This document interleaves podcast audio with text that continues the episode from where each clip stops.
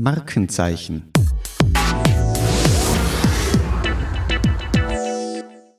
Liebe Freunde der erfolgreichen Markenkommunikation, herzlich willkommen zu einer weiteren Ausgabe von Faktor Markenzeichen. Wir alle hören aktuell täglich von und über Daten, ob als Big Data, im Zusammenhang mit künstlicher Intelligenz oder auch mit der Datenschutzgrundverordnung. Im unternehmerischen Kontext sind für mich persönlich Daten immer ein Hilfsmittel und Werkzeug, um Ziele besser erreichen zu können. Im Unternehmen bedeutet datengetriebenes Arbeiten idealerweise ein abteilungsübergreifendes Arbeiten mit Daten und dass möglichst viele im Unternehmen das Know-how und auch die Werkzeuge haben, um mit den vorliegenden Daten sinnvoll zu arbeiten und diese gewinnbringend einsetzen zu können. Heute wollen wir uns zentral mit dem Thema Daten beschäftigen und zwar mit einem sehr, sehr spannenden Teilaspekt, nämlich dem datengetriebenen Marketing. Es gibt einen wundervollen Ausspruch, nämlich ohne Daten ist alles nur eine Meinung. Und Meinungen sowie Geschmäcker sind bekanntlich unterschiedlich und sollten aus unserer Sicht in Marken- und Marketingentscheidungen eigentlich der Vergangenheit angehören. Vielmehr ist ein wunderbarer Ausgangspunkt für das Thema Daten, wenn man sich die Frage stellt, welche Fragen man denn mit Hilfe von Daten gerne beantwortet hätte. Wir wollen uns heute damit beschäftigen, warum Daten ein wundervolles und magisches Werkzeug im Marketingalltag sein können und wie man sie nutzen kann. Ich freue mich sehr, dass ich als meinen heutigen Gast einen Experten und Mitstreiter aus unseren eigenen Reihen bei mir begrüßen kann. Er ist bei Factor Data Analyst und ich freue mich sehr auf den heutigen Gedankenaustausch. Herzlich willkommen, Florian Biegelmeier. Hallo Mario, danke für die Einladung.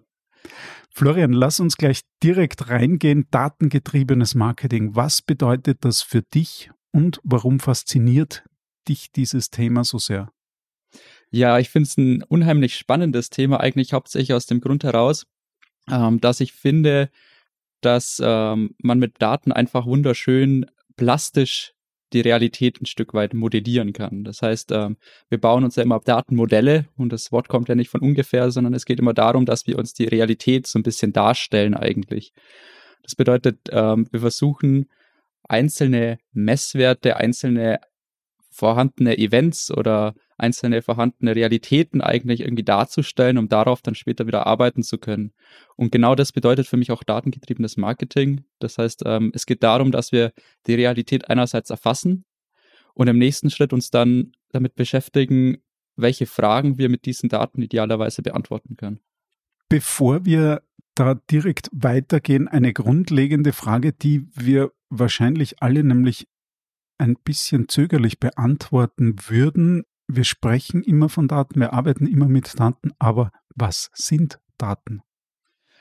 Also, da gibt es natürlich auch wieder ziemlich viele Definitionen. Für mich selber habe ich so eine ganz einfache gefunden und ich würde behaupten, Daten sind einfach nur Messwerte aus Beobachtungen. Das heißt, wir haben eine Realität und wir möchten die ja, wie gesagt, in Modellen darstellen und dementsprechend ähm, messen wir. Es kann jetzt natürlich sein, dass wir wirklich im Sport mit der, mit der Stoppuhr nebendran stehen, ist ein Messwert. Es kann aber auch sein, dass wir einen Online-Shop haben, äh, wo eine Transaktion einläuft. Das ist ja auch ein Messwert auf eine gewisse Art und Weise. Von daher gefällt mir diese, diese Einfachheit in der Definition ganz gut. Das heißt, ein schön und klar auf den Punkt gebracht Messwerte von Beobachtungen.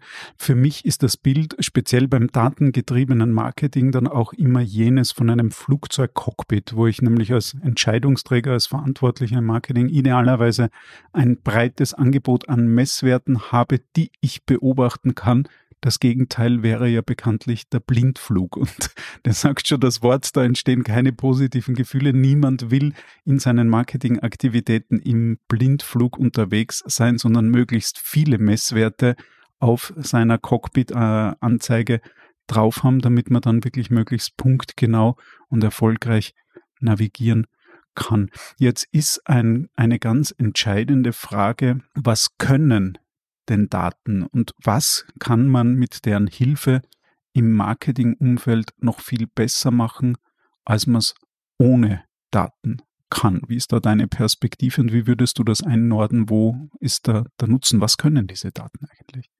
Marketing ist ja auch ein ziemlich breites Feld letztendlich. Das heißt, ähm, es reicht auf der einen Seite irgendwo von Strategie bis ins Operative hinein, äh, von Online-Kanälen bis über, über große Printanzeigen bis ins TV hinein. Auf der anderen Seite hat man ganz viele verschiedene Branchen. Ähm, andere sehen es wieder aus einer IT-Perspektive, wiederum andere sehen es eher aus einer, aus einer geschäftlichen Perspektive oder aus einer Medienperspektive heraus. Aber ich finde, grundsätzlich beschäftigen wir uns ja immer mit dem, mit, mit gleichen Themen, die eigentlich dahinter stecken. Ähm, und mit den Daten, die wir natürlich jetzt wieder, wie vorhin schon gesagt, in einem Modell darstellen, dass die Wirklichkeit so ein bisschen repräsentieren können. Auf diesem Modell können wir dann arbeiten. Das bedeutet, für mich selber habe ich so ein bisschen so eine, so eine fünfgliedrige Struktur aufgebaut. Sieht wahrscheinlich auch wieder jeder anders, aber ich finde vor allem, dass fünf Themen sehr entscheidend sind an der ganzen Stelle.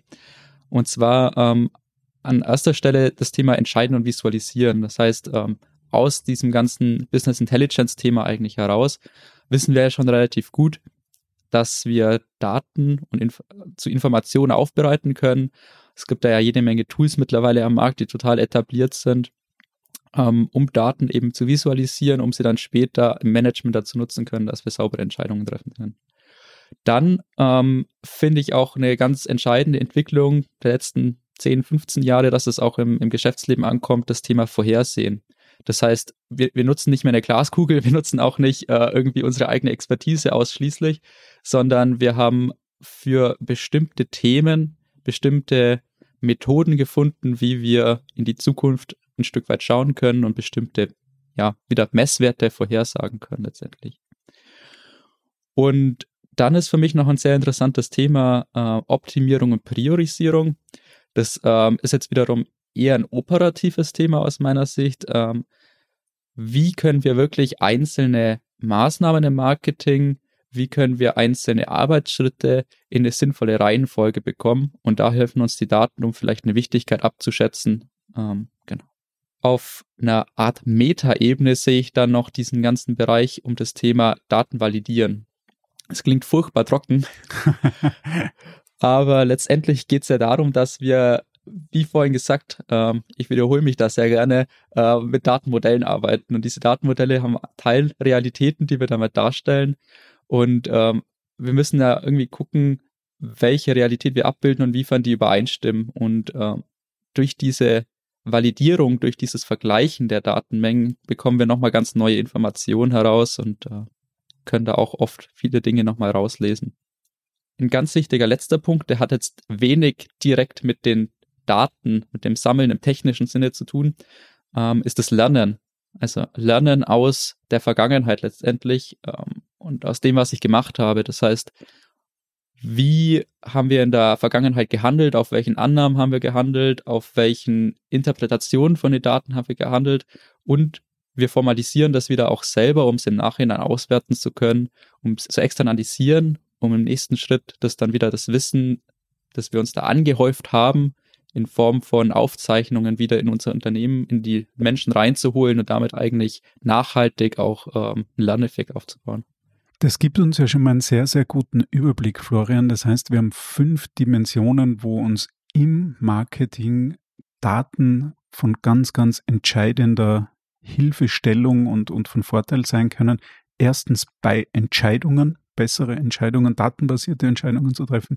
Vorhersagen, wir kommen dann noch dazu. Ich glaube, da wird es ganz spannend, die berühmte Glas- oder Kristallkugel, wo man reinschaut und zumindest Teile vorhersehen kann. Das dritte war optimieren und priorisieren. Ich glaube, auch ganz entscheidend, äh, speziell in Phasen, wo man Budgets immer effizienter einsetzen will. Das vierte war validieren, auch ein spannender Punkt. Und das fünfte ist lernen. Das heißt, immer besser zu werden und damit auch wiederum Budgets effizienter einsetzen zu können.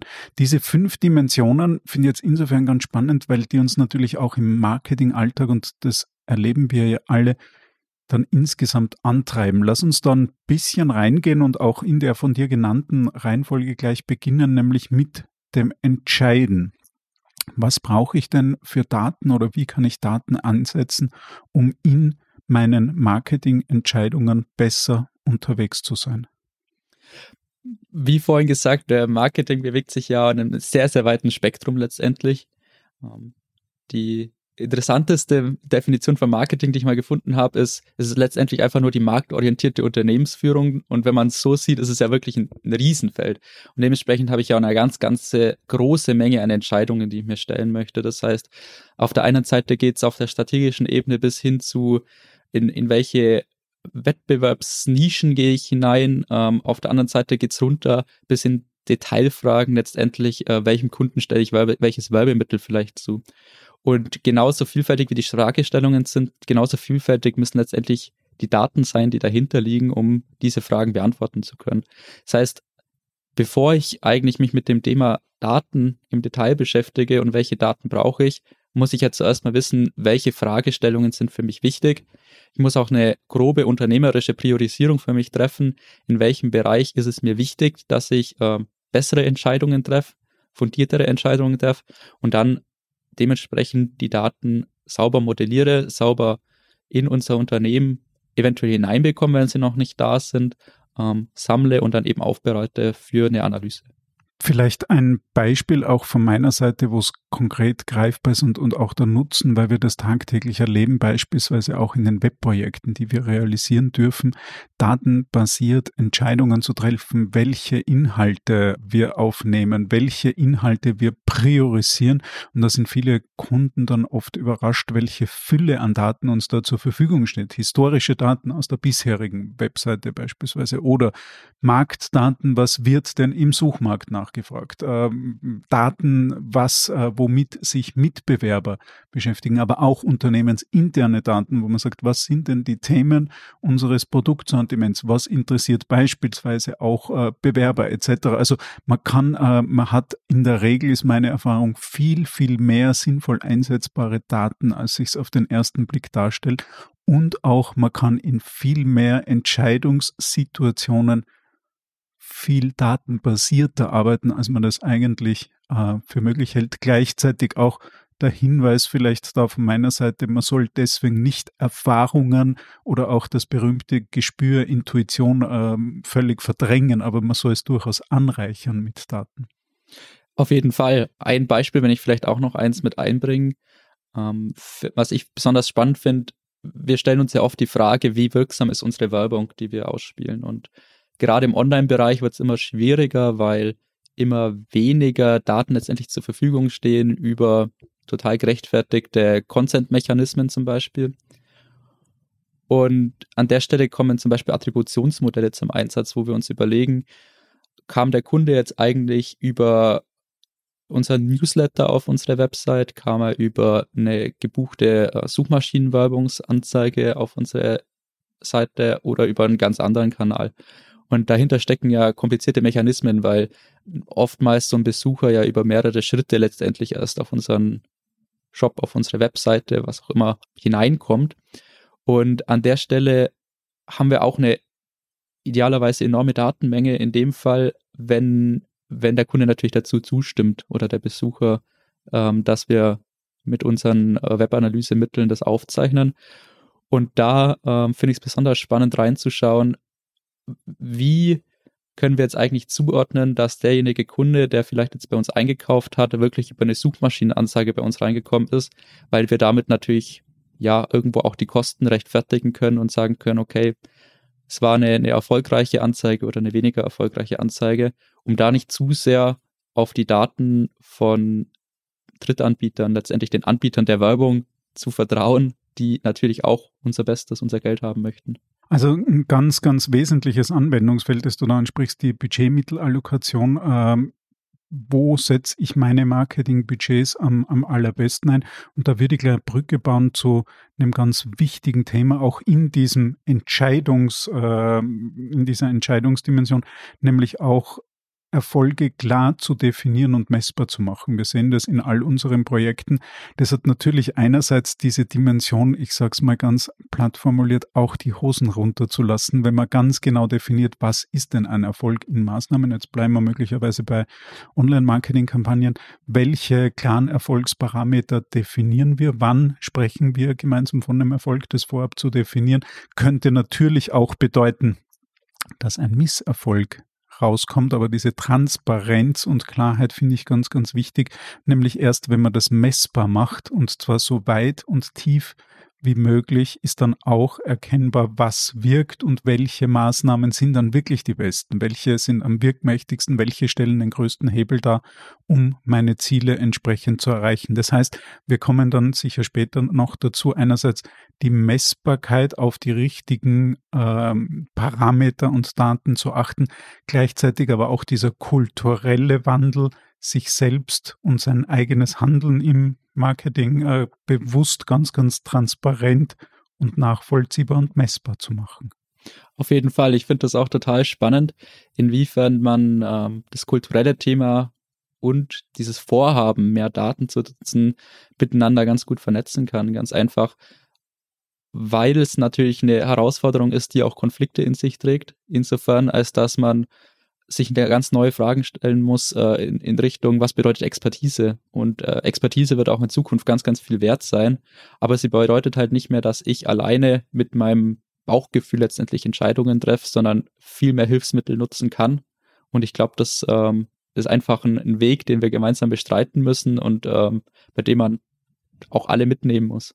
Jetzt ist ein Teilaspekt in dieser Entscheidungsdimension, Florian, natürlich auch äh, die Zusammenführung von, von Daten oder von Datentöpfen, wenn man so will, dass man eben nicht monothematisch nur auf eine Ecke von, von Daten sieht. Magst du uns da vielleicht zwei, drei Sätze noch auch die Verbindung unterschiedlicher Datentöpfe, Datenquellen, um dann eben bestmögliche Entscheidungsgrundlagen zu haben? Das ist natürlich so ein bisschen für einige sogar schon in, in der Richtung, der Datenmodellierung der heilige Gral, verschiedene Datentöpfe zusammenzubringen. In manchen Fällen ist es relativ simpel, in anderen Fällen ist es relativ kompliziert. Ähm, ich gebe da mal ein kurzes Beispiel. Also wenn wir Website-Daten auf der einen Seite haben, wo wir wissen, ähm, ein Nutzer bewegt sich durch so einen Funnel, sagen wir ja ganz oft. Also er kommt irgendwie über eine Landingpage auf eine Website rein, dann bewegt er sich vielleicht ähm, ja in Richtung von, von einem Conversion-Ziel, das wir definiert haben. Das heißt, er abonniert einen Newsletter oder er legt ja einen Artikel in den Warenkorb und geht vielleicht Richtung, Richtung Checkout im Online-Shop. Dann haben wir die Daten immer auf einer, auf einer Nutzerebene. Das heißt, wir haben irgendwie eine relativ anonyme Nutzer-ID eigentlich im ersten Schritt mal. Auf der anderen Seite haben wir als Unternehmen ja oft mal auch viele Daten über unsere Kunden direkt vorliegen. Das heißt, ja, größere Unternehmen haben riesige ERP-Systeme, also Warenwirtschaftssysteme, hat man vielleicht früher gesagt, äh, im Hintergrund, die auch Unmengen an Kundendaten letztendlich bereitstellen.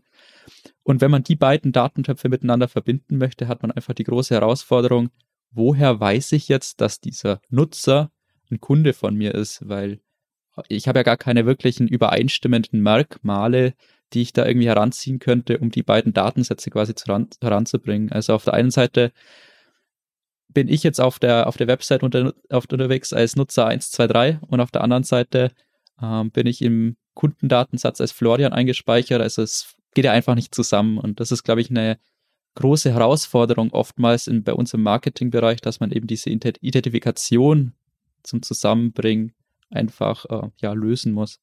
Andererseits gibt es natürlich schon sehr, sehr viele interessante Daten auch einfach, die man zusammenbringen kann. Das heißt, viele Unternehmen nutzen zu den beiden Themen Web und ERP, die ich schon genannt habe, vielleicht sogar noch ein CRM-System dazu, weil sie aus einem Thema rauskommen, wo der direkte Kundenkontakt wichtig ist. An der Stelle hat man natürlich auch viele Aufzeichnungen darüber, wie war ich bisher im Kontakt mit dem Kunden, welche unserer Sortimente, welche unserer Artikel waren besonders interessant für unseren Kunden. Das sind natürlich ganz wertvolle Daten, die ich auch im Marketing nutzen kann. Wie gesagt, man hat wieder die Herausforderung, wie bringe ich die beiden Datentöpfe zusammen. Und man braucht natürlich schon einen gewissen Hebel, eine gewisse Menge an Übereinstimmung letztendlich, wo ich die Daten zusammenbringen kann, damit sich auch rentiert tatsächlich. An dieser Stelle vielleicht auch sehr, sehr gern ein sehr klarer Hinweis oder sogar Appell, bitte immer im Rahmen aller Datenschutzrichtlinien, Gesetze etc., also immer im legalen Rahmen bewegen. Es ist so vieles sinnvoll möglich, auch mit Daten. Und auch der klare Appell, wir alle im Marketing haben außerhalb dieser legalen Rahmenbedingungen nichts verloren. Das muss auch nicht sein, um uns da auch sehr, sehr klar zu verstehen, ähm, weil du es gerade angesprochen hast, eben auch mit personalisiert, äh, wo es ja dann gedanklich schon gehen könnte Richtung der gläserne Konsument. Das muss nicht sein. Beispielsweise nehmen ein Beispiel, wo es wahrscheinlich sehr sinnvoll nachvollziehbar ist, wenn wir im B2B-Bereich Kundendaten vorliegen haben, kann ich ja durch sinnvolle Datenanalyse diesem B2B-Kunden möglicherweise zum richtigen Zeitpunkt ein passendes Produkt vorschlagen, ihn erinnern an eine möglicherweise anstehende Nachbestellung etc. Ähm, das sind alles durchaus sinnvoll und auch für den Kunden hilfreiche Mechanismen, wo allen gedient ist. Also es gibt genügend sinnvolle Möglichkeiten innerhalb des Rechtsrahmens und nochmal genau dort gehören wir alle im Marketing hin und außerhalb desselben haben wir nichts verloren. Jetzt ist es in dieser Entscheidungsdimension, vielleicht ein letzter Aspekt, Florian, auch noch ganz spannend, dass wir ja im Marketing erleben, dass wir immer mehr durchaus automatisierbare Entscheidungen auch anstoßen oder in unseren Marketingalltag treffen können. Kannst du uns da äh, kurz vielleicht Beispiel nennen, automatisierbare Entscheidungen, die dann ja auch wieder auf einer Datengrundlage basieren sollten, idealerweise auf der richtigen, damit diese automatisierten Entscheidungen wieder hilfreich sind, um meine Ziele zu erreichen? Ja, Automatisierung hat ja immer so ein bisschen zwei Vorteile letztendlich. Auf der einen Seite kann ich ganz, ganz viele Entscheidungen mit einer, mit einem geringen Ressourceneinsatz durchführen und auf der anderen Seite kann ich innerhalb von einer ganz, ganz kurzen Zeit meine Entscheidung treffen. Das heißt, ich muss nicht im Büro sitzen und auf den Knopf links oder auf den Knopf rechts drücken, sondern ein gewisser Algorithmus, ein gewisse Entscheidungsmuster, das ich äh, hinterlegt habe, entscheidet für mich an der Stelle. Und für mich ein ganz besonderes Beispiel, weil ich da auch ein bisschen persönlich herkomme aus dem Bereich, ist einfach das Thema Recommender Engine. Das bedeutet, ich versuche Personen auf einer Webseite, in einem Online-Shop Produkte anzuzeigen, die persönlich auf, ja, auf den Website-Besucher letztendlich draufpassen.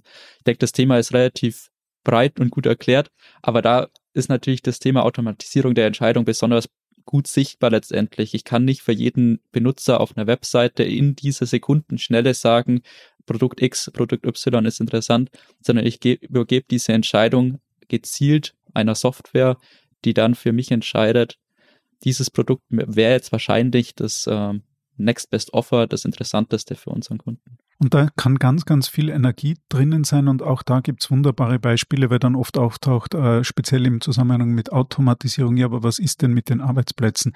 Ganz ehrlich, wir leben alle in Zeiten des Fachkräftemangels und wir haben viele Kunden auch bei uns, wo diese Automatisierungstools, Werkzeuge eingesetzt werden und wo die Mitarbeiter sich dann auf wesentlich werthaltigere und bessere Themen und Arbeitsvorgänge fokussieren können. Beispielsweise, du hast gerade angesprochen, wenn ich sage, ich habe Empfehlungssysteme, Systeme, die automatisiert dem Kunden was vorschlagen, sich bei dem wieder in Erinnerung rufen. Und die Vertriebsmitarbeiter haben die Möglichkeit, weil sie diesen Teil nicht machen müssen, wirklich qualifiziert und gut die Kunden zu beraten, die Kunden zu besuchen und zwar jene, die jetzt auch Bedarf haben. Also auch das eine Dimension, wo häufig das Missverständnis herrscht, dass Automatisierung dann auf der Seite Richtung Arbeitsplätze negative Auswirkungen haben. Wir erleben im Alltag, dass das durchaus sehr, sehr positive Auswirkungen hat, unternehmerisch in den Ergebnissen, aber auch, dass die Mitarbeiter im Vertrieb oder auch anderen Bereichen dann sich wirklich auf qualifizierte, gute und, und auch wichtige Tätigkeiten konzentrieren können. Das war mal diese sehr, sehr spannende erste Dimension in Richtung datengetriebenes Marketing, nämlich bessere Entscheidungen zu treffen. Lass uns äh, mal weiter handeln zum zweiten Punkt, den du genannt hast, vorhersehen, auf Datenbasis äh, bessere Forecasts zu machen. Ich habe es vorhin kurz angesprochen, es hat schon ein bisschen immer dieses Bild der Kristallkugel, die wir uns wohl alle wünschen würden im Marketing. Erzähl uns mal ein bisschen, was kann ich denn in dieser Kristallkugel, um bei dem Bild zu bleiben, wenn ich gute äh, Datenlage und Werkzeuge habe, vorhersehen? Welche Dimensionen gibt es denn da, wo man das sinnvoll einsetzen kann? Also auch da wieder bewegt man uns auf einem ziemlich weiten Feld letztendlich. Ich kann mal ein ganz praktisches Beispiel nennen. Wir haben gerade darüber gesprochen, wie wir Ressourcen sparen können. Also auf der einen Seite natürlich von Mitarbeitern, die Entscheidungen nicht mehr treffen müssen in dieser Masse, in dieser Fülle, sondern sich auf andere Themen konzentrieren können. Und genauso geht es beim Thema Ressourcensparen ja auch darum, an wen sende ich zum Beispiel ein Werbemittel hinaus, wo schicke ich einen, einen Außendienstmitarbeiter hin, um dann letztendlich auch als Unternehmen zu sagen, okay, wir konzentrieren uns auf die Fälle, wo es Sinn macht. Und das ist auf jeden Fall im Bereich Vorhersagen ein ganz zentrales Thema, womit sich viele Unternehmen im Marketing beschäftigen. Und mit bestimmten Vorhersagemodellen, da gibt es auch eine irre Bandbreite von statistischen Verfahren über heuristische Verfahren bis hin zu ähm, ja, künstlichen Intelligenzen letztendlich. Da mag auch gar nicht das Komplizierteste immer das Beste sein. Mit diesen Verfahren können wir letztendlich abschätzen. Die sind auch nicht allwissend, die sind auch nicht so aufgebaut, dass sie uns die Wahrheit der Zukunft irgendwie vorhersagen können, ist unmöglich, sondern in den allermeisten Fällen nutzen sie Daten aus der Vergangenheit und versuchen daraus eigentlich in der Zukunft zu sagen, wie könnte es ungefähr weitergehen. Das heißt, ich habe historische Daten. Ähm, Kunde hat im ersten Jahr Artikel X gekauft, im zweiten Jahr Artikel Y und im dritten Jahr Artikel Z. Und wenn ich jetzt einen Kunden habe, der im ersten Jahr Artikel X gekauft hat, im zweiten Jahr Artikel Y und jetzt steht Jahr 3 an, dann kann uns das Modell vorhersagen, okay, er kauft wieder ein und zwar kauft er Artikel Z ein. Und auf dieser Ebene funktionieren ganz, ganz viele Modelle, ganz, ganz viele Verfahren, die wir da einsetzen. Und mit denen können wir häufig Wahrscheinlichkeiten abschätzen und vor allem sagen, was ist die wahrscheinlichste Variante der Zukunft, die eintreten wird.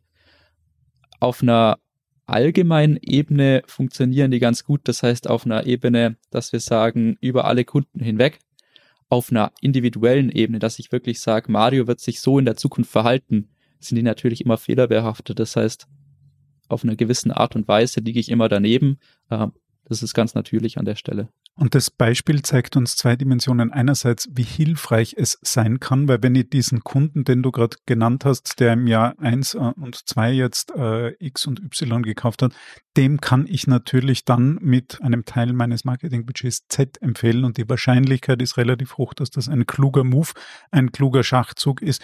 Gleichzeitig bringt das Beispiel auch gut auf den Punkt, dass wir natürlich keine Kristallkugel haben, sondern dass wir hier wirklich auf Wahrscheinlichkeiten basierend arbeiten, gleichzeitig aber mit der Verknüpfung guter Daten und unterschiedlicher Datenperspektiven und Quellen das sehr, sehr hervorragend machen können. Wir sehen ja beispielsweise in der Handelslandschaft schon heute, dass dort extrem gute Vorhersagemodelle auch vorhanden sind, wie viele Sneakers in der Farbe Weiß von einem bestimmten Modell ich in der Filiale X haben sollte, weil das sind ja alles Themen auch vorhersagebasiert auf Daten, äh, historischen Daten basieren. Also die Systeme funktionieren sehr, sehr gut. Gleichzeitig hast du damit mit diesem Beispiel auch schön auf den Punkt gebracht, wo sie natürlich dann nicht mehr wirken können. Heißt keine Kristallkugel, aber bleiben wir wieder bei diesem Cockpit. Wenn ich da ein gutes Stück vorausschauen kann, hilft das natürlich sehr, um unternehmerisch kluge Entscheidungen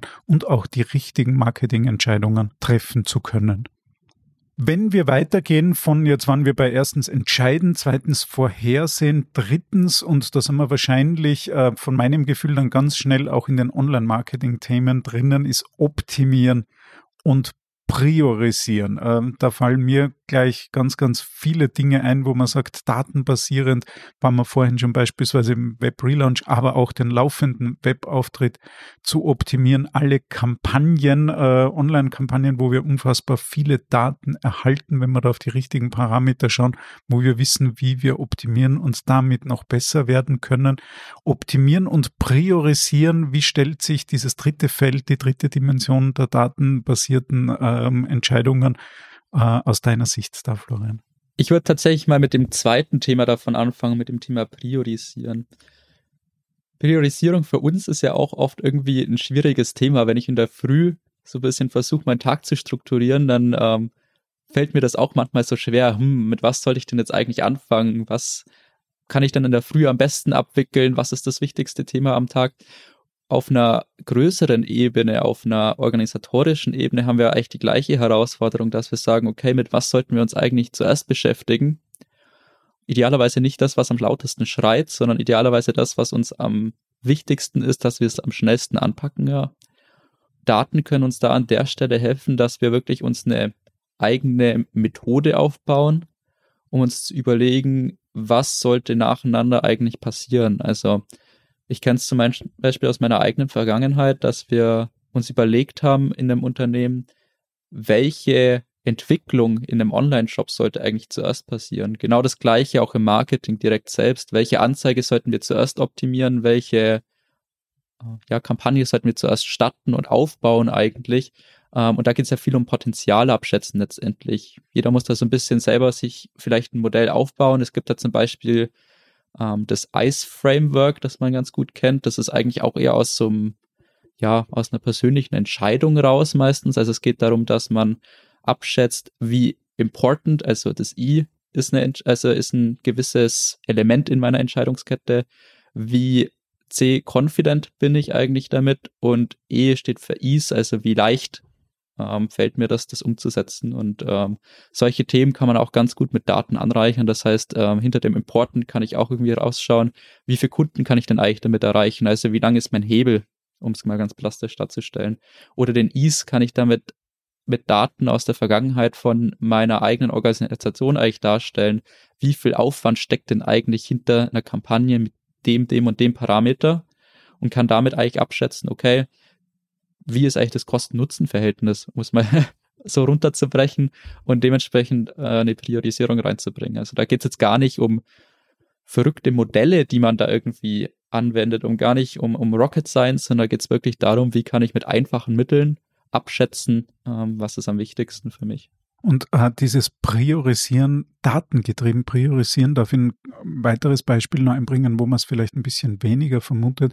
Auch wir erleben das sehr häufig in Strategie- und Markenstrategieprozessen, dass es da wahnsinnig hilfreich, gut und wichtig ist, auf Daten zurückgreifen zu können. Und das passiert äh, aus unserer Erfahrung heraus noch viel zu wenig. Auch da gibt es eine Unzahl von Daten, äh, die man heranziehen kann, um auch strategisch zu priorisieren. Womit sollten wir uns jetzt intensiver beschäftigen? Womit sollten wir uns perspektivisch ergänzend beschäftigen? Auch hier sind Daten eine ganz, ganz große Hilfe, um, und das haben wir dann aus jetzt drittens priorisieren und optimieren wieder bei erstens zu entscheiden, also die richtigen Entscheidungen treffen zu können und die sind ähm, mit Daten, mit den richtigen Daten angereichert immer besser. Das war jetzt dieser Teil Priorisieren. Lass uns noch kurz vielleicht auch auf das Optimieren eingehen. Wo siehst du Chancen im datengetriebenen Marketing dann äh, eben ganz massiv zu optimieren? Optimieren können wir eigentlich überall da, wo wir tatsächlich irgendwie Stellschrauben sehen. Und ähm, solche Stellschrauben gibt es eigentlich ganz viele, vor allem im Online-Marketing aus meiner Sicht. Das heißt, ich fange mal mit einem Beispiel an im Bereich von Suchmaschinenanzeigen haben wir auch große Datenmengen. Das sind, wir sehen, wie eine einzelne Kampagne verläuft, wie oft Personen auf die Anzeige draufklicken, wie viel sie mich kostet, wie viele Leute haben tatsächlich dann zum Beispiel einen Einkauf getätigt, wenn es um eine E-Commerce-Anzeige geht. Und da können wir dann eigentlich sehen über die Zeit hinweg, wie laufen verschiedene Kampagnen. Wir können sehen, an der Stelle muss ich vielleicht nochmal angreifen, an jener Stelle läuft schon ganz gut. Da sollte man halt auch irgendwie im Vornherein festlegen, was bedeutet, läuft schon ganz gut, um die Entscheidung dann oder diese, diese Einschätzung auch treffen zu können. Und an der Stelle können wir wirklich die Daten so ein bisschen nutzen, um unser Vorverständnis, unsere Vorannahmen zu validieren und dann zu sagen, okay, an der Stelle müssen wir als erstes vielleicht drehen. Ein ganz anderes Thema, das, mit dem ich mich eine ganze Zeit lang beschäftigt habe, war das Thema AB-Testing auf Webseiten finde ich persönlich ganz spannend, wenn man eine gewisse Menge an Besuchern einfach auf der Seite drauf hat, wenn man da gewisse statistische Größen benötigt und vor allem Besuchermengen benötigt, um wirklich valide Aussagen treffen zu können. Zwar beschäftigt man sich damit, wirklich zu sagen, ich suche mir einzelne Punkte auf der Webseite heraus, sei es zum Beispiel eine Navigation, sei es eine Suche, sei es eine Produktdarstellung, sei es ähm, ja vielleicht auch irgendwie ein Formular und versuche das zu optimieren. Ähm, das wiederum funktioniert normalerweise auch basierend auf, auf Annahmen, die wir idealerweise mit Daten irgendwie belegen. Das heißt, ich sehe irgendwie in meinem Analysetool, an der Stelle zwickt es irgendwie. Das heißt, viele Kunden springen ab. Viele Kunden ähm, nutzen die Suche irgendwie einmal, aber dann nicht wieder. Oder ähm, viele Kunden mit einem bestimmten Suchbegriff kommen irgendwie nicht weiter. Das sind so Indizien ja irgendwie, da gibt es eine ganze Menge, dass wir überlegen, okay, irgendwas hakt da an der Stelle und da muss ich vielleicht reingehen und mal so einen Test aufbauen und eine alternative Idee vielleicht an der Stelle mal ausprobieren und kann dann eben sagen, okay, Variante A funktioniert besser, Variante B funktioniert besser und damit dann vielleicht weiterarbeiten. Und da finde ich, sind Daten auch ein sehr, sehr mächtiges Werkzeug, weil sie letztendlich uns unsere Annahmen, unsere Überlegungen ein Stück weit bestätigen oder widerlegen können. Kann man aus der Erfahrung heraus auch noch ein erweitertes Beispiel nehmen, das vielleicht auch nicht so offensichtlich oder weit verbreitet ist, bei diesem AB-Testing heraus auch Kommunikationsbotschaften ganz eindeutig zu optimieren? Wir machen das ganz häufig, wo man zwar eine Ahnung hat, eine Fährte, mit welchen Bedürfnissen, Motiven wir es zu tun haben, aber dann bewusst ausprobieren, Kommunikationsbotschaften in leichten Abstufungen rauszusenden und zu schauen, worauf reagiert denn die gewünschte Zielgruppe besser und das dann immer weiter zu verfeinern und mit der final dann tatsächlich optimierten Kommunikationsbotschaft ganz breit, intensiv und auch langfristig rauszugehen. Also da gibt's schier unerschöpfliche Möglichkeiten zu optimieren, was die gute Nachricht für alle Marketing-Entscheidungsträgerinnen und Entscheidungsträger ist. Man kann mit diesen Optimierungen und Priorisierungen natürlich die vorhandenen Mittel viel effizienter und damit wirkmächtiger einsetzen. Jetzt haben wir gehabt, entscheiden, vorhersehen, die dritte Dimension optimieren und priorisieren. Jetzt kann man, du hast vorhin gesagt, das klingt ein bisschen trocken. Zum vierten Punkt, validieren. Was verbirgt sich im datengetriebenen Marketing hinter dem, der Dimension des Validierens? ich finde, das ist so ein bisschen schwierig, das in diese, in diese Fünferfolge mit reinzupacken, weil es eigentlich so ein bisschen ja, man möchte jetzt sagen, nebendran, oben drüber steht, je nachdem, wie man es sieht. Letztendlich geht es ja um die Frage, dass wir vorhin schon gesehen haben, wir haben verschiedene Datentöpfe und diese verschiedenen Datentöpfe machen uns möglich, verschiedene Ausschnitte der Realität abzubilden in, eine, in einer Datenumgebung. Und auf eine gewisse Art und Weise haben die schon recht mit dem, was sie sagen über ihren Ausschnitt der Realität, aber auf eine gewisse Art und Weise sind sie immer unzulänglich. Das heißt, ich kenne dich, Mario, jetzt aus einem Arbeitskontext, dementsprechend kann ich dich in einem Arbeitskontext ein Stück weit beschreiben. Jemand anderes kennt dich aus dem Freizeitkontext, da fällst du dich vielleicht ein bisschen anders, hast andere Attribute, die hervorkommen. Und genauso verhält sich ja auch bei unseren Nutzern, Besuchern auf einer Webseite zum Beispiel. Das heißt, ich sehe den Kunden auf der Webseite und er verhält sich in einer gewissen Art und Weise, klickt sich von Seite A zu Seite B durch. Währenddessen haben wir einen anderen Ausschnitt der Realität, der ihn vielleicht als, als Kunden beschreibt, äh, wie ich es vorhin schon gesagt habe, in der Warenwirtschaft, in dem ERP-System. Und ähm, diese Ausschnitte der Realität, wie gesagt, kann man insofern abgleichen, validieren, als dass man sagt, sind denn eigentlich Annahmen, die ich treffe aus dem ersten Datentopf eigentlich überhaupt richtig oder muss ich da vielleicht nochmal tiefer rangehen? Ich gebe da mal ein ganz praktisches Beispiel. Wir geben viel Geld häufig aus für Suchmaschinenwerbung in den allermeisten Fällen ist es mit Sicherheit gerechtfertigt und ist ein guter Kanal, um einfach Kunden zu bekommen, vor allem Neukunden auch zu akquirieren. An der Stelle sagt uns eigentlich auch das Tool, okay, wir haben wirklich zum Beispiel Einkäufe dann auch, die wir darstellen können und die damit zusammenhängen. Auf der anderen Seite weiß niemand von uns, ob diese Aufträge dann am Ende auch wirklich ausgeführt werden oder ob eine gewisse Anzahl vielleicht storniert wurde, kommt es verhäuft bei diesen ähm, Personen vor, die da irgendwie tatsächlich ja über diese Anzeigen hereingekommen sind. Solche Themen oder auch zum Beispiel herauszufinden, kaufen die dann über eine längere Zeit, also über Jahre hinweg länger bei mir ein oder ist das eher ein Thema, das ich mit anderen Akquisekanälen quasi besser hinbekomme?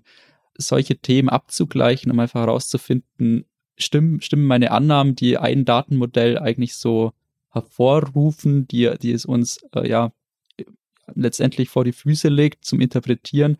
Stimmen die so oder muss ich da vielleicht nochmal tiefer reingehen? Also es ist schon sehr, sehr tief, wo man in das Thema einsteigt und definitiv kein Thema für jemand, der gerade am Start steht, ja. aber ein wichtiges Thema. Und das ist, äh, wenn wir bei diesem Bild des Cockpits und der Anzeigen im Cockpit bleiben, das ist das laufende Hinterfragen dieser Anzeigen. Äh, stimmen die, schaue ich auf die richtigen Dinge, äh, ist alles miteinander richtig verknüpft. Also wirklich auch dieses Hinterfragen der Annahmen und, und der Datenmodelle, die ich da generiert habe. Und ich glaube, das ist ein sehr wichtiger Punkt als viertens. Und fünftens, hast du genannt, äh, und das ist die wohl größte und gleichzeitig auch sozusagen die niemals endende Tätigkeit. Fünftens war in deinen fünf Dimensionen das Lernen. Was hat es mit dem Lernen im datenbasierten Marketing auf sich? Genau, also es ist mit Sicherheit nicht für jeden ein Thema im datengetriebenen Marketing. Für mich eindeutig ist es eins, weil wir oft, wenn wir sauber arbeiten im datengetriebenen Marketing, eigentlich mit Hypothesen arbeiten sollten. Also auch wenn ich Daten nutze, habe ich, wie gesagt, Ausschnitte der Realität und aus diesen Ausschnitten mache ich ja gewisse Interpretationen. Wie vorhin schon gesagt, ich sehe einen gewissen Wert, zum Beispiel eine Absprungrate. Das heißt, viele Kunden springen an einer Stelle meiner Website ab. Und da muss ich mir natürlich Gedanken machen. Und aus diesen Gedanken heraus entsteht dann Hypothese, ich muss vielleicht irgendwas ändern an meiner Webseite. Genauso in ganz anderen Bereichen, wie zum Beispiel in, in Anzeigen, stelle ich auch Hypothesen auf. Du hast das Beispiel genannt mit zwei verschiedenen Sujets, die wir vielleicht einsetzen können. Und da kann ich ja auch sagen, aus einer Expertise heraus, aber auch aus den Daten heraus kann ich sagen, dass zwei verschiedene Bilder da vielleicht beide funktionieren. Und ich habe an beide gewisse Erwartungen, die formuliere ich klar, und sage, okay, ich möchte einen gewissen Wert erreichen. Und aus dem heraus kann ich dann wiederum sagen, ja, das stimmt, retrospektiv betrachtet, wenn ich das beides mal ausprobiert habe, oder es stimmt einfach nicht. Und ähm, das ermöglicht uns, dass wir nicht in diesen Trugschluss reinfallen, ja, es war schon in der Nähe von dem, wie wir es uns erwartet haben, sondern ich habe wirklich eine klare Kante, wo ich sage, okay, ja, es war da oder drüber oder eben nicht.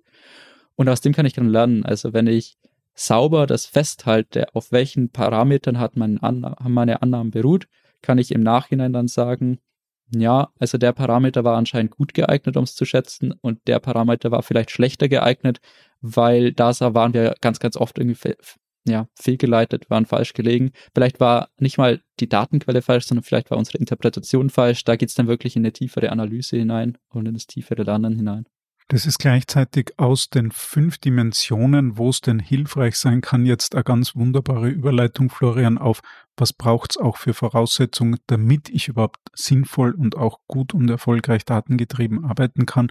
Du hast jetzt zwei Dimensionen angesprochen, die für mich da ganz klar reinfallen, nämlich unter anderem die Hypothesen jetzt, aber auch, vorhin waren wir schon bei der Kultur, auch dieses, du hast gerade klare Kante genannt, also auch diese Transparenz, sich klare Ziele zu setzen, die auch transparent und auch für andere nachvollziehbar zu machen. Was sind denn aus deiner Sicht, wenn man es als Kochrezept betrachten würde, die Zutaten, die es braucht, damit datengetriebenes Marketing funktionieren kann im eigenen Unternehmen?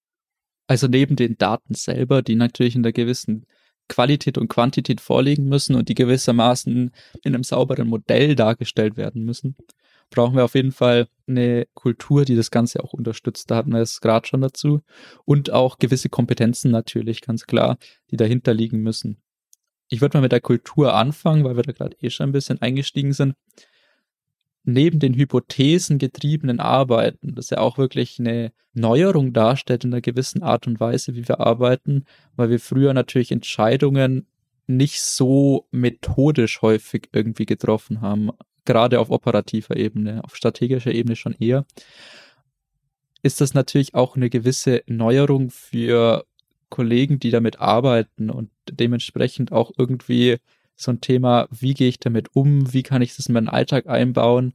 Bei manchen trifft es vielleicht auch ein bisschen Eitelkeit, kann ich auch total gut nachvollziehen, aber sich damit ähm, auseinanderzusetzen, was das bedeutet und auch da die Belange irgendwie ernst zu nehmen im Sinne von, was bedeutet jetzt eigentlich meine Expertise noch? Wie kann ich wirklich meine Entscheidungen basiert auf Daten treffen, trotzdem meine Expertise nutzen um, wie du sagst, die Cockpit-Elemente zu hinterfragen, einzuordnen. Das ist, glaube ich, mit der die größte Herausforderung im Bereich der Kultur und da kann es auch gut sein, dass es nicht ohne Konflikte ausgeht. Das heißt, wir sehen, und das finde ich jetzt schön auf den Punkt gebracht, das Naheliegendste natürlich, um datengetrieben Marketingarbeit betreiben zu können, braucht es auch Daten, möglichst gute Daten. Da auch ganz kurz eine klare Ansage, es braucht nicht immer unfassbar viele Daten. Im Zweifelsfall würde ich sagen, lieber weniger Daten, aber gute Daten.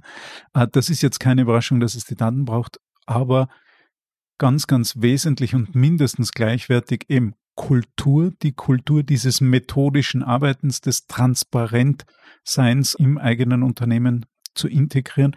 Natürlich auch die Expertise, haben wir jetzt ganz, ganz kurz angesprochen, da aber auch eine gute Nachricht für alle, die da vielleicht noch am Beginn dieser Reise stehen. Das hat sich jeder Schritt für Schritt aufgebaut. Also bitte deswegen nicht die Reise abbrechen oder entmutigen lassen, sondern geht konsequent Schritt für Schritt da weiter und baut diese Expertise bei euch im Unternehmen auf und eben auch dieses hypothesenbasierende Arbeiten, das man jetzt vielleicht auch in die Kultur reinrechnen könnte, aber ganz, ganz wichtige Grundlage, Kultur, Hypothesen und Expertise neben den Daten sozusagen die vier Zutaten. Wenn man jetzt, Florian, unter unseren Zuhörerinnen und Zuhörern jemand ist, der sagt, äh, das klingt eigentlich interessant, Teile davon machen wir ja schon im eigenen Unternehmen, ich möchte es aber jetzt noch methodischer, noch konsequenter einsetzen. Was wären denn so die Schritte und, und auch die Fragen, die du den Zuhörerinnen auf diesen Weg geben würdest für ihr Projekt? Wie, wie sollen die sich da voranhandeln, wenn man so will? Also ein Thema, das jetzt ja immer wiederkehrend aufgekommen ist, war so die Breite des Marketings. Das heißt, wir haben ganz, ganz viele Entscheidungen, die wir zu treffen haben auf verschiedenen Ebenen und in den Branchen unterscheiden wir uns ja auch ziemlich stark. Das heißt, ein E-Commerce-Unternehmen trifft andere Entscheidungen, hat andere Möglichkeiten, Daten einzusetzen als ähm, ja, produzierendes Gewerbe, sage ich jetzt mal ganz klassisch. Und ich finde, dass datengetriebenes Marketing da ganz klassisch wie Digitalisierung in eine gleiche Kerbe schlägt. Das heißt, wir versuchen ja eigentlich Daten als Hebel für Produktivität und Qualität zu nutzen. Das heißt, dass wir bessere Entscheidungen treffen, dass wir vielleicht auch an der einen Stelle effizienter werden. Und dementsprechend muss ich mir natürlich fragen, wo sind denn diese Hebel? Das ist oft nicht ganz trivial, aber man sollte sich halt einfach die Frage stellen, wo treffen wir viele Marketingentscheidungen, welche Entscheidungen wiederholen sich vielleicht äh, welche Entscheidungen treffen wir bisher viel aus dem Bauch heraus. Und das ist ein ganz wichtiger erster Schritt, dass man nicht auf eine lange Use-Case-Liste aus dem Internet baut, sondern dass man sich wirklich überlegt, auf einer unternehmerischen Ebene, wo macht es denn eigentlich für mich Sinn? Also dieser erste zentrale Schritt äh, sozusagen, wo komme ich her und, und wo sind wirklich die für mich relevanten Hebel? Wie wird es dann im zweiten Schritt weitergehen? Ich habe persönlich ganz gute Erfahrungen damit gemacht, dass man sich danach ein klares Ziel setzt, also auch mit, der, mit einer Metrik verbunden, dass man sagt, okay, wir stellen jetzt als erstes mal den zum Beispiel Umsatz in den Vordergrund und sagen, okay, wir möchten mit den ganzen Vorhaben, die wir da im Bereich datengetriebenes Marketing angehen möchten, möchten wir vor allem den Umsatz steigern. Das kann auch eine ganz andere Kenngröße sein, aber damit stelle ich mir eigentlich ein klares Ziel vor den vor Augen und gerade auch diese Auswertung von den Hypothesen ah, vereinfacht sich dann ganz klar. Natürlich ist man damit nicht perfekt unterwegs, weil man sich irgendwie so ein Tunnel auf eine Größe irgendwie hinbewegt. Aber auf der anderen Seite erlaubt es einfach, dass man relativ schnell Ergebnisse dann auch einfach produziert und einfach in der richtige Richtung marschiert, auch wenn man vielleicht den ein oder anderen ja, Fehler an der Seite links oder rechts äh, begeht, aber man geht immer auf die richtige Richtung hin. Ziel definieren, ansteuern und, ganz wichtig, klare Metrik definieren. Wie wird es weitergehen im dritten Schritt? Für mich geht es ganz klar mit dem Potenzial weiter. Das heißt, ich überlege mir, okay, wir haben jetzt gesagt, wir machen mit äh, dem Umsatz als klares Ziel, gehen wir, gehen wir voran. Und dann muss ich mir überlegen, an welchen Stellen habe ich denn umsatzrelevante Entscheidungen, wo habe ich denn Potenzial, Daten einzusetzen. Wenn das Potenzial überlegt und identifiziert ist, wäre es jetzt eigentlich Zeit für einen Schritt, den wir heute schon mehrfach besprochen haben. Zeit für Hypothese, oder? Zeit für eine Hypothese, genau so ist es. genau, Stichwort VUCA-Welt. Also ich kann mir eigentlich gar nicht sicher sein in vielerlei ähm, Richtungen, dass meine Annahmen so stimmen. Dementsprechend sind Hypothesen aus meiner Sicht ein ganz entscheidendes Arbeitsmittel. Ich überlege mir, wie gesagt, ein Potenzial. An der Stelle schaue ich, wie kann ich da Daten einsetzen, stelle da die Hypothese auf, die hat meistens ein Muster, wenn, dann und dann kommt das Ergebnis heraus. Ähm, und dementsprechend stelle ich mir so eine Hypothese auf, versuche die ähm, ja im nächsten Schritt dann auch auszuprobieren. Das würde ich tatsächlich auch schon als nächsten eigenen Schritt definieren. Das heißt, ähm, ich verteste die, muss nicht absolut perfekt sein, je nachdem, in, in welchem Umfang man so eine Hypothese vertestet. Und ähm, probiere aus, ähm, schau, dass währenddessen auch das wirklich so durchläuft, wie ich mir das äh, ausgedacht habe, dass da nicht zu viel falsch läuft, wenn man irgendwie improvisiert. Dann hat man im Idealfall schon ein Ergebnis. Das heißt, äh, nochmal kurz zusammengefasst für alle, die da jetzt Lust bekommen haben, sich auf die Reise zu machen, wirklich im ersten Schritt zu schauen, wo komme ich her und, und was mache ich? Zweiter Schritt, Ziel und auch Metrik definieren. Drittens, das Potenzial für mich ausloten, aus dem heraus wirklich die berühmt-berüchtigte Hypothese oder Hypothesen erstellen. Dann der pragmatische, wichtige und richtige Schritt ausprobieren, ganz einfach aus dem lernen und, und dokumentieren und schon geht's eigentlich los. Wir haben heute einen breiten äh, Spannungsbogen aus verschiedensten Ebenen, weil du auch äh, richtigerweise gesagt hast, das Marketing ist breit, ob das dann die Kundensegmentierung für Sales, äh, Targeting oder auch äh, Lead-Generierung ist, ob es äh, Kohortenanalysen sind, AB-Testing, waren wir kurz äh, unterschiedlichste Themen für Webseiten, Newsletter äh, etc. Also das Feld ist wirklich, wirklich breit. Zum Abschluss würde ich dich noch gerne plakativ fragen, Florian. Die Antwort ist naheliegend, aber trotzdem möchte ich sie gerne stellen. Wird denn aus deiner Sicht in Zukunft Marketing ohne datengetriebenen Ansatz überhaupt noch denkbar sein? Da antworte ich gern plakativ mit der Nein. genau, aus dem einen Grund heraus, dass ähm, wir gerade schon gesprochen haben, Digitalisierung hat einen enormen Hebel und äh, ich sehe das auch als einen Teil der äh, Digitalisierung und dementsprechend ja, werden wir einfach diesen Effektivitätsgewinn und auch diesen Effizienzgewinn einfach nicht aufgeben können, um äh, ja wettbewerbsfähig zu sein. Bedeutet aber natürlich überhaupt nicht, dass menschliche Noten im Marketing in der Zukunft verschwinden. Ganz im Gegenteil, guter Verkäufer profitiert ja eigentlich davon. Das heißt, er kann seine menschlichen Eigenschaften dazu einsetzen, Kunden zu überzeugen, kann aber eben die Daten dazu nutzen, dass er weiß, zu welchem Kunden muss ich eigentlich fahren. Und ich glaube, dass das die ideale Zukunft wäre, in der wir Daten und das menschliche Note im Marketing eigentlich verbinden. Ein klares Plädoyer, das man nur unterstützen kann und wir können auch aus eigener jahrelanger Erfahrung alle da draußen nur ermutigen, geht diesen Weg. Es lohnt sich definitiv, die Daten als zusätzliche Quelle mit aufzunehmen und gleichzeitig macht es auch Spaß, muss man ganz ehrlich sagen, sich immer wieder mit diesen Hypothesen selbst zu challengen, zu schauen, wo kann man noch was rausholen und was definitiv der Fall ist, man kriegt bessere Ergebnisse und mehr Ergebnisse für das vorhandene Marketingbudget. Florian, mir hat es sehr, sehr viel Spaß gemacht. Ich sage vielen, vielen Dank für das Gespräch heute und wir freuen uns gern auf Feedback von allen Zuhörerinnen und Zuhörern. Vielen Dank, Florian. Vielen Dank, hat mir großen Spaß gemacht. Vielen Dank fürs Dabeisein bei dieser Folge von Markenzeichen.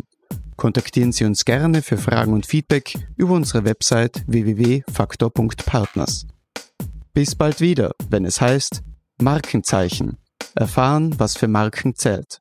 Markenzeichen.